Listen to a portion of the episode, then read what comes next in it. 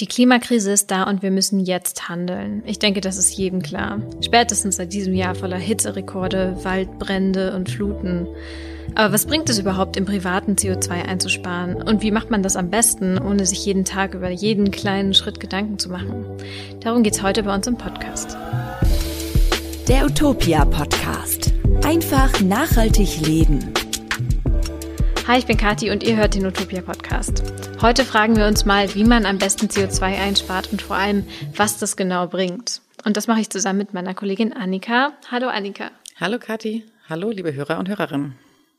Annika, wie ist es denn bei dir? Hast du schon mal so einen CO2-Rechner ausprobiert und ähm, wie war das Ergebnis so? Und war es ein Schock für dich oder warst du eigentlich ganz zufrieden? Ja, also ich habe das schon immer wieder mal probiert mit so CO2-Rechnern weil ich schon spannend finde, was da rauskommt, aber so richtig angenehm sind die Ergebnisse da ehrlich gesagt nicht. also auch wenn ich glaube, dass ich in vielen Bereichen quasi unterm Durchschnitt bin, was meinen CO2-Ausstoß angeht, ähm, als Vegetarierin, die kaum Auto fährt, wenig fliegt und so weiter, ähm, gibt es, glaube ich, trotzdem noch Bereiche, in denen ich einfach viel Verbesserungspotenzial habe.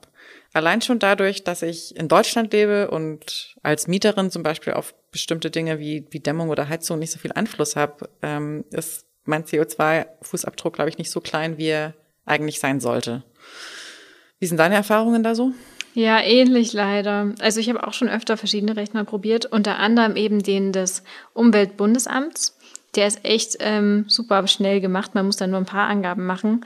Und das Ergebnis hat mich jetzt nicht sonderlich überrascht, aber gut fand ich es natürlich trotzdem nicht. Ich lebe auch in einer relativ kleinen Wohnung, habe kein Auto, bin vegetarisch und schon lange nicht mehr geflogen. Aber trotzdem komme ich immer noch auf über sieben Tonnen CO2 im Jahr. Um unsere Klimaziele zu erreichen, dürfen wir in Deutschland pro Person aber eigentlich nicht mehr als eine Tonne ausstoßen. Und dahin zu kommen, das ist hierzulande derzeit einfach sehr schwierig. Warum das so ist, das erklären wir später auch nochmal genauer. Es gibt also auf jeden Fall noch ein bisschen was zu lernen. Und deswegen würde ich sagen, starten wir jetzt einfach mal. Übrigens, am Ende der Folge beantworten wir dann die Frage, wie klimaschädlich Streaming eigentlich ist. Also zum Beispiel Netflix, Amazon Prime, Spotify und so weiter. Bleibt also dran, wenn euch das interessiert. Genau. Und bevor es losgeht, jetzt noch eine kurze Nachricht von unserem Sponsor. Die Finanzwelt erscheint vielen unübersichtlich und kompliziert. Das muss aber nicht so sein. Visual West kann dir dabei helfen, dein Geld ganz nach deinen Vorstellungen an der Börse anzulegen. Der Robo-Advisor, also ein digitaler Vermögensverwalter, unterstützt dich bei der Auswahl und Umsetzung deiner Geldanlage und achtet dabei auch auf nachhaltige Kriterien. Mit Visual West kannst du einen Sparplan erstellen und es geht schon ab 25 Euro Sparbetrag im Monat. So kannst du sparen, um dir deine eigenen Wünsche zu erfüllen, online flexibel und transparent. Oder du investierst in nachhaltige Fonds. Dabei wird zusätzlich auf ethische, soziale und ökologische Aspekte geachtet, also kannst du beim Sparen sogar noch was Gutes tun. Die Portfolios von Visual West bestehen aus nachhaltigen ETFs und Investmentfonds. Geldanlagen bieten also viele Chancen, aber es gibt natürlich auch Risiken. Alle weiteren Infos dazu findest du auf der Website von Visual West und der Link dazu, der befindet sich in den Show Notes. Also wir legen mal los mit Klimaschutz. Wir haben ja alles schon mal Statements gehört wie aber der bzw. die Einzelne kann doch sowieso nichts bewirken oder unsere Emissionen sind doch völlig egal im Vergleich zur Industrie. Und es stimmt insofern, dass es wenig bringt, wenn nur ich mein Verhalten ändere, aber niemand sonst in Deutschland das macht. Aber das ist natürlich nur das eine hypothetische Extrem. Wenn man sich jetzt mal das Gegenteil überlegt, mal angenommen, wir würden alle unser Verhalten ein bisschen ändern, dann würde das schon eine ganze Menge bringen. Und ohne jetzt irgendwie Politik und Industrie aus der Verantwortung nehmen zu wollen, muss man auf jeden Fall sagen, wir müssen ja fast alle noch mehr für den Klimaschutz tun. Denn Privatpersonen stoßen in Deutschland laut dem CO2-Rechner des Umweltbundesamts durchschnittlich um die 11 Tonnen Treibhausgase im Jahr aus. Und wie gerade schon mal kurz erwähnt, um die europäischen Klimaziele erreichen zu können, sollten wir bis zum Jahr 2050 eigentlich nur noch eine Tonne CO2 pro Person und Jahr ausstoßen. Bis wir also alle wirklich klimaverträglich leben, ist es noch ein richtig weiter Weg und wir haben aber nicht mehr so viel Zeit. Umso wichtiger ist es, dass wir so bald wie möglich, so viel wie möglich CO2 einsparen. Genau, dazu habe ich eben mal mit einem Experten gesprochen, und zwar Herrn Rainer Grieshammer. Der ist Chemiker, Klimaschutzexperte und arbeitet beim Öko-Institut. Außerdem ist er Professor für nachhaltige Produkte an der Uni Freiburg und hat auch ein Buch mit jeder Menge nützlicher Klimaschutztipps verfasst, das wir euch dann auch in der Podcast-Beschreibung verlinken werden. Herr Grieshammer sagt, dass die meisten von uns bei der Frage, wie nachhaltig wir eigentlich leben, ein bisschen eine verzerrte Wahrnehmung haben. Also zum Beispiel beim Kaffee auf den Plastikstrohhalm zu verzichten und zum Einkaufen den Stoffbeutel mitnehmen. Das sind alles schon gute Anfänge, wenn es um die CO2-Bilanz geht. Aber eben mehr auch nicht. Also wenn man zum Beispiel auf Plastiktüten verzichtet, aber dann nach Australien fliegt, dann setzt allein der Flug die Emissionen von circa 500.000 verbrannten Kunststofftüten frei. Also auch anderes Beispiel, wenn man immer brav den Stoffbeutel mitnimmt und dazu noch die wiederverwendbaren Kaffeebecher verwendet, ähm, mit einem Flug lässt sich das einfach nicht vergleichen. Ja, genau. Ich glaube, da darf man sich auch nichts vormachen. Also klar sind solche kleinen Maßnahmen auch extrem wichtig, aber vor allem kommt es eben so auf diese Big Points an. Also die Punkte, über die wir eben besonders effektiv Emissionen senken können. Die großen Bereiche sind da Energie, Wohnen, Mobilität und Ernährung. Das Umweltbundesamt hat das auch mal ausgerechnet. Von den Treibhausgasen, die wir Privatpersonen durchschnittlich ausstoßen, entfallen dieser Berechnung nach gute 20 Prozent auf den Bereich Heizen und Strom, knappe 20 Prozent auf Mobilität 15 Prozent auf Ernährung und knappe 40 Prozent auf den sonstigen Konsum. Da überschneiden sich dann so Bereiche. Da gehören auch zum Beispiel Baumaterialien dazu, Autos und Möbel. Das ist jetzt nur einer von vielen Versuchen, das mal konkret zu berechnen. Und die Ergebnisse unterscheiden sich da auch manchmal so von Studie zu Studie ein bisschen. Es gibt aber so einen ganz guten Eindruck davon, welche Bereiche wirklich wichtig sind. Und man sieht da auch ganz klar, dass sogar wenn man jetzt mal diesen Riesenbereich Konsum einfach ausklammern würde, es noch drei ganz, ganz große Hebel gibt, um den CO2-Ausstoß effektiv zu senken. Also eben Energie, Mobilität und Ernährung. Genau, und jetzt ist eben die Frage, wie drücken wir in diesen Bereichen unsere Emissionen, ohne komplett auf alles verzichten zu müssen. Rainer Grieshammer hat dafür zehn Maßnahmen gesammelt und um die geht es jetzt. Genau, das sind fünf Maßnahmen, die man einmal machen kann und dann danach hoffentlich ein bisschen klimafreundlicher lebt und fünf, bei denen es eher darauf ankommt, das eigene Verhalten langfristig zu ändern. Genau, dann legen wir mal los. Nummer eins, ähm, Warmwasser reduzieren. Man kann sich zum Beispiel einfach einen Sparduschkopf oder einen Durchlaufbegrenzer holen und für Wasserhähne gibt es Perlatoren, die beschränken, wie viel Wasser da durchläuft. Gerade ein neuer Duschkopf, der kostet eigentlich nicht viel, bringt aber halt richtig was. Laut Herrn Grieshammer spart man durch die genannten Maßnahmen etwa 300 bis 600 Kilo CO2 pro Jahr. Und das entspricht schon den Emissionen eines Fluges von München nach Athen, gegebenenfalls sogar mit Rückflug. Ja, und außerdem spart es natürlich auch einfach Geld, wenn man warmes Wasser spart.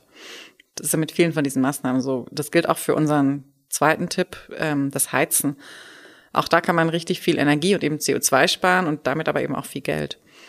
Und der erste Schritt ist da, jetzt nicht so wahnsinnig überraschend, ähm, dass man das Thermostat einfach mal auf ein Grad weniger einstellt. Das klingt jetzt nicht nach viel, aber schon ein Grad weniger Raumtemperatur bringt echt viel Energieersparnis. Es gibt dafür auch automatische und programmierbare Thermostate, die man nachrüsten kann. Wer dazu die Möglichkeit hat, sollte sich auch mal mit dem Thema Dämmen beschäftigen. Gerade für Wohnungs- oder HauseigentümerInnen ähm, ist das, glaube ich, ein Riesenthema. Und was auch hilft, ist, dass man nur die Räume wirklich beheizt, in denen man sich gerade aufhält und die anderen höchstens leicht beheizt. Je nach Verbrauch kann man durch solche Maßnahmen auch nochmal so 300 bis 600 Kilogramm CO2 im Jahr einsparen. Genau, also die Heizung einen Strich weniger hochdrehen. Ich finde das auch nicht zu viel verlangt und da wird niemand frieren. Der nächste Punkt, ähm, da geht es ums Stromsparen und äh, der erste Hebel dabei ist die Kühlschranktemperatur. Da reichen nämlich sieben Grad locker aus und auch alle Lampen mit LEDs ausstatten, das kann schon richtig was bringen. Ein großer weiterer Energiefresser sind zum Beispiel Standby-Geräte. Da solltet ihr euch zum Beispiel Steckerleisten anschaffen, am besten welche mit Zeitschaltuhr solche Leisten, die kosten wirklich nur ein paar Euro. Und ganz ehrlich, der Kühlschrank ist auch ein paar Sekunden umjustiert. Also das ist echt kein Aufwand. Trotzdem spart ihr dadurch etwa 200 bis 400 Kilo CO2 im Jahr, je nach eurem Verbrauch und idealerweise eben auch ein bisschen Geld. Ja, und das sind wirklich Tipps, die jede und jeder eigentlich sofort umsetzen kann.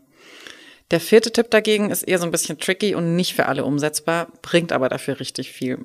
Und zwar geht es darum, dass man die Wohnung oder das Haus energetisch saniert.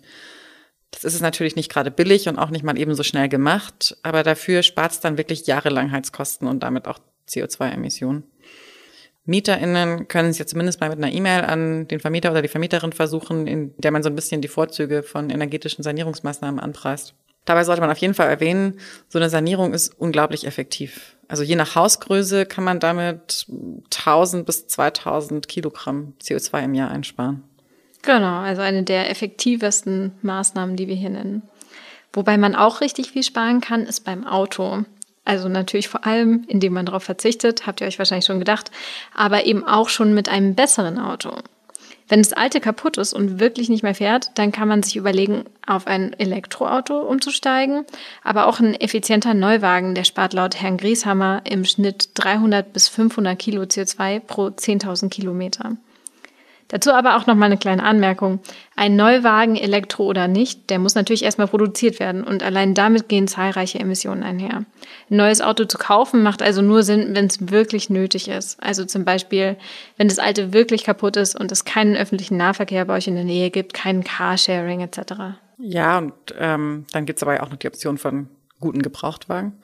Und ähm, ja, ist auf jeden Fall ein wichtiger Tipp für Leute, die einfach vielleicht auf dem Land leben und aufs Auto angewiesen sind. Absolut. Da gibt es natürlich auch noch die Option mit Fahrgemeinschaften, aber wie du schon sagst, manche sind natürlich wirklich auf das Auto angewiesen. Ja. Das waren jetzt mal die fünf Tipps, bei denen wir einmal etwas ändern und danach weitgehend unsere Ruhe haben, aber ein besseres ökologisches Gewissen. Ähm, ich fasse noch mal kurz zusammen. Tipp 1, warm Wasser reduzieren. Tipp 2, sparsam heizen. Tipp 3, Strom sparen. Tipp 4, das Haus oder die Wohnung energetisch sanieren. Und Tipp 5, einen sparsamen Wagen fahren. Jetzt kommen noch fünf Tipps zu Verhaltensänderung. Genau, und bei denen geht es, wie gesagt, darum, einfach immer und immer wieder so das eigene Verhalten zu hinterfragen und anzupassen. Also ist eher so eine langfristige Verhaltensumstellung als jetzt eine einmalige Maßnahme. Und da ist Punkt Nummer eins, passend zu dem Autothema, das wir gerade hatten, Sprit sparen. Also wenn ihr Auto fahrt, dann bleibt auf der Autobahn auf jeden Fall unter 130 kmh, fahrt grundsätzlich vorausschauend und räumt auch das Auto möglichst frei von unnötigem Ballast. Das kostet nicht viel Aufwand, ein bisschen Disziplin, aber allein dadurch ähm, lassen sich schon so um die 300 bis 500 Kilogramm CO2 pro 10.000 Kilometer einsparen. 10.000 Kilometer, das ist ungefähr so viel, wie im Jahr 2020 ein durchschnittlicher Benzin-Pkw überhaupt gefahren wurde. Ja, krass. Da finde ich, dann ist es da schon mehr wert, wenn man mal zehn Minuten später irgendwo ankommt. Ja, auf jeden Fall. Und zehn Minuten sind es meistens nicht mal. Punkt Nummer zwei schließt daran an. Und zwar sollten wir natürlich grundsätzlich weniger fahren, weniger Auto fahren. Wann immer möglich, sollten wir auf andere Verkehrsmittel umsteigen. Also so als Beispiel, wenn du in der Stadt wohnst und nur jede fünfte Fahrt mal durch die Bahn ersetzt und dann noch einmal mit dem Rad fährst und dann auch ab und zu Homeoffice machst oder Carsharing nutzt, dann kannst du damit schon so ungefähr 1000 Kilo CO2 pro 10.000 Kilometer einsparen. Und dann noch einen Schritt weiter, Tipp Nummer drei wäre, dass man einfach möglichst viel Fahrrad fährt. Das produziert nämlich gar kein CO2 und ist auch noch gut für die Gesundheit. Und es kann pro 10.000 Kilometer sogar um die 3.000 Kilo CO2 im Vergleich zum Autofahren einsparen. Lohnt sich auch auf jeden Fall. Zu Punkt Nummer vier, Ernährung umstellen. Das ist ebenfalls eine unglaublich effektive Maßnahme, die nicht teuer ist und einfach nur ein bisschen Umgewöhnung braucht. Im Grunde geht es einfach nur darum, weniger Fleisch und tierische Produkte zu konsumieren. Noch besser natürlich ganz darauf verzichten, zum Beispiel indem man VeganerInnen, VegetarierInnen oder FlexitarierInnen wird. Und ähm, VeganerInnen sparen laut Herrn Grieshammer bis zu 990 Kilo CO2 pro Jahr. Andere Studien sprechen von bis zu zwei Tonnen Treibhausgasen. Die genaue Menge, die hängt aber natürlich eng von der genauen Ernährungsweise der Leute ab. Ja, es sind auf jeden Fall krasse Zahlen und egal welche es stimmt, es zeigt auf jeden Fall, dass ähm, eine weitgehend pflanzliche Ernährung dann Riesenhebel ist, um CO2 einzusparen. Ja, stimmt auf jeden Fall. Und auf utopia.de haben wir jede Menge Tipps in Richtung Veganismus. Klickt euch da einfach mal durch. Jetzt zum Ende noch der absolute Klassiker. Viele von euch haben sich schon vielleicht gefragt, wann es endlich kommt. Weniger fliegen. Dieses Jahr war Urlaub ja wieder ein bisschen möglich und viele sind auch wieder geflogen. An viele europäische Ziele kommt ihr aber natürlich auch mit dem Zug und müsst dafür nicht in den Flieger steigen. Nach Venedig kommt man zum Beispiel von München aus in nur sieben Stunden und Reisende von München nach Sydney, die sitzen nicht nur ewig im Flieger, sondern die produzieren laut dem Rechner MyClimate auch 2,9 Tonnen CO2, die sich ganz einfach vermeiden lassen, indem man einfach in der Region Urlaub macht. Also wenn ihr Flüge irgendwie einsparen könnt, dann macht das am besten auch. Und für näher gelegene Ziele kann man ja auch oft die Bahn nehmen. 1500 Kilometer mit der Bahn statt dem Flugzeug sparen ebenfalls 250 Kilo CO2 ein. Ja, es sind auf jeden Fall krasse Zahlen einfach. Also wenn man es mal in so einem Verhältnis dazu setzt, dass idealerweise wir irgendwann nur noch eine Tonne CO2 im Jahr eigentlich ausstoßen sollten und so ein Flug nach Australien an die drei Tonnen verbraucht, macht einem das schon nochmal bewusst, ähm, wie krass Fliegen ist und dass man das möglichst vermeiden sollte. Eben mit Hinblick auf die Zukunft auf jeden Fall. Ähm, das waren aber auch schon unsere nächsten fünf Tipps. Hier jetzt nochmal die Zusammenfassung für euch. Ähm, Sprit sparen, weniger Auto fahren, dafür mehr Rad fahren, weniger tierische Produkte essen und weniger fliegen. Genau. Und es gibt aber natürlich noch viel mehr Tipps, mit denen man CO2 ansparen kann. Manche davon haben wir hier schon angesprochen. Zu anderen findet ihr viele Infos auf utopia.de. Also zum Beispiel, dass man zu Ökostrom wechselt, dass man zu einer grünen Bank wechselt, dass man möglichst Bio-Lebensmittel kauft und natürlich auch, dass man sich politisch engagiert. Genau, und natürlich wählen gehen, damit der Klimaschutz auch politisch ankommt. Auf jeden Fall, ganz, ganz wichtig. Jetzt aber so ein bisschen die Frage, wenn wir das jetzt alles umsetzen, nicht mehr fliegen, nur noch wenig Auto fahren, kein Fleisch mehr essen und so weiter, würden wir dann, dann jetzt so easy noch das 2-Grad-Ziel oder sogar das 1,5-Grad-Ziel, das ja im Pariser Klimaabkommen verankert ist, erreichen können? Und so leicht ist es eben leider nicht. Ähm, Professor Grieshammer sagt dazu, wenn man sich so richtig dahinter klemmt, dann kann man vielleicht seine CO2-Emissionen halbieren. Das sind aber im deutschen Durchschnitt immer noch fünfeinhalb Tonnen pro Jahr. Um noch klimafreundlicher zu leben, müsste man zum Beispiel noch eine kleinere Wohnung ziehen oder gleich in ein Passivhaus oder vom Verbrenner aufs Elektroauto umsteigen und grundsätzlich einfach sehr, sehr wenig konsumieren. Und das ist nicht für alle so einfach möglich. Und auf diese eine angestrebte Tonne CO2 pro Kopf und Jahr zu kommen, ist in Deutschland fast nicht möglich. Genau, das lässt schon unsere Infrastruktur leider gar nicht zu. Und das ist natürlich erstmal frustrierend, vor allem für Menschen, die wirklich versuchen, ein klimaverträgliches Leben zu leben.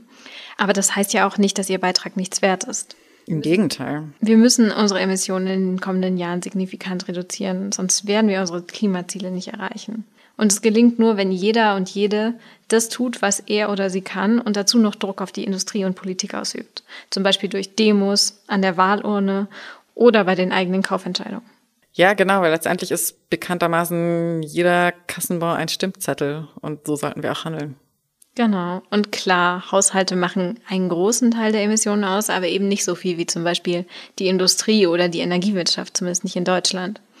Wobei das immer ein bisschen schwierig zu rechnen ist, also die Industrie braucht ja Strom, das heißt, man könnte deren Emissionen zum Teil auch dem Stromsektor zurechnen, aber sie produziert ja auch Dinge, die wir verbrauchen, das heißt, man könnte sie auch den Verbraucherinnen zurechnen. Diese Grenzen, die verschwimmen also ein bisschen und es gibt noch einen weiteren Effekt. Die Industrie merkt ja auch, wenn wir bestimmte Produkte nicht mehr kaufen, wenn Klimabewusstsein also quasi ein Teil der Kultur wird. Auf indirekte Weise haben VerbraucherInnen also dann sehr wohl Einfluss auf andere Bereiche und den sollten wir auch nutzen. Definitiv. Und ich denke, das zeigt, klar ist es nicht richtig, die Verantwortung für Klimaschutz jetzt komplett auf KonsumentInnen abzuwälzen. Die, diese Vorstellung vom Carbon Footprint, vom, vom CO2-Fußabdruck, die bezieht sich im Alltagsverständnis ja oft nur so auf die VerbraucherInnen und vernachlässigt damit so ein bisschen auch diese riesige Verantwortung der Industrie das ist ganz klar, dass Industrie und Politik ganz dringend effektive Klimaschutzmaßnahmen entwickeln und umsetzen müssen und da nicht nur auf, auf Freiwilligkeit oder auf Eigenverantwortung setzen können. Aber unser persönlicher CO2-Fußabdruck ist eben der einzige, den wir wirklich bewusst komplett oder zumindest weitgehend selber beeinflussen können. Und daher sollten wir das auch tun. Und ihr könnt diesen CO2-Fußabdruck auch, wie eingangs erwähnt, ähm, einfach online mal ausrechnen lassen. Das ist ganz spannend. Ähm, wir haben euch da einen Artikel in den Show Notes verlinkt, wo ihr euch verschiedene CO2-Rechner online mal anschauen könnt und dann eben euren Fußabdruck dort ausrechnen lassen. Vielleicht inspiriert es euch ja noch in manchen Bereichen, euch zu verbessern. Und wenn ihr den ähm, CO2-Fußabdruck dann also verringern möchtet, dann könnt ihr euch ja erstmal ein oder zwei der großen Hebel vornehmen. Und wenn ihr euch dran gewöhnt habt, mit der nächsten Maßnahme weitermachen. Das ist dann auch ein bisschen leichter und man übernimmt sich nicht so leicht. Jeder Schritt zählt. Genau. Das Utopia-Motto. Genau. Aber was ist denn eigentlich mit unserer Frage vom Anfang, Annika? Also mit dem Streaming. Ist es jetzt schlimm oder eher nicht so? Ja, darüber wird noch so ein bisschen diskutiert. Also vor ein paar Jahren sind ja Forscher in des französischen Thinktanks Shift Project ähm, mit so einer relativ spektakulären Studie zu dem Schluss gekommen, dass Videostreaming einen massiv hohen CO2-Ausstoß verursacht. Ich glaube, die haben damals berechnet, dass allein 2018 das mehr als 300 Millionen Tonnen CO2-Äquivalente verursacht haben soll. Also das ist zum Vergleich mal, das ist in etwa so viel, wie das gesamte Land Spanien im Jahr ausstößt. Unvorstellbare Menge. Die Studie wurde aber eben auch viel kritisiert, weil sie auf groben Schätzungen basiert. Der genaue Stromverbrauch, der lässt sich eben nur schwer feststellen, weil er unter anderem davon abhängt, welchen Strom die Rechenzentren verwenden, mit welchem Endgerät man streamt oder auch woher ein Videostream stammt. Und das lässt sich eben nur schwer bestimmen. Deswegen sind ja dann auch andere Studien zu nicht mehr ganz so spektakulären Ergebnissen gekommen. Aber was immer dabei rauskommt, ist, dass auf jeden Fall unser Musik- und Videostreaming für die Umwelt und für das Klima Folgen hat. Und wer also klimafreundlicher leben möchte, der kann ruhig auch mal drüber nachdenken, weniger zu streamen. Oder zumindest, wenn man streamt, dass man das in niedrigerer Auflösung tut. Generell ähm, ist es wohl auch klimafreundlicher, Videos auf dem Smartphone anzuschauen, als auf dem großen Bildschirm. Und dazu haben wir aber noch mehr Infos euch auch in einem extra Beitrag zusammengefasst, den wir euch dann in den Show Notes verlinken. Genau. Und das war's auch schon wieder von uns. Ähm, schreibt gern euer Feedback und Themenvorschläge an redaktion.utopia.de betreff Podcast. Und abonniert den Podcast in der App, die ihr so für Podcasts benutzt. Über eine positive Bewertung und ein paar Sterne freuen wir uns natürlich auch. Das war's von uns. Bis dann, macht's gut. Danke fürs Zuhören. Bis bald. Der Utopia Podcast. Einfach nachhaltig leben.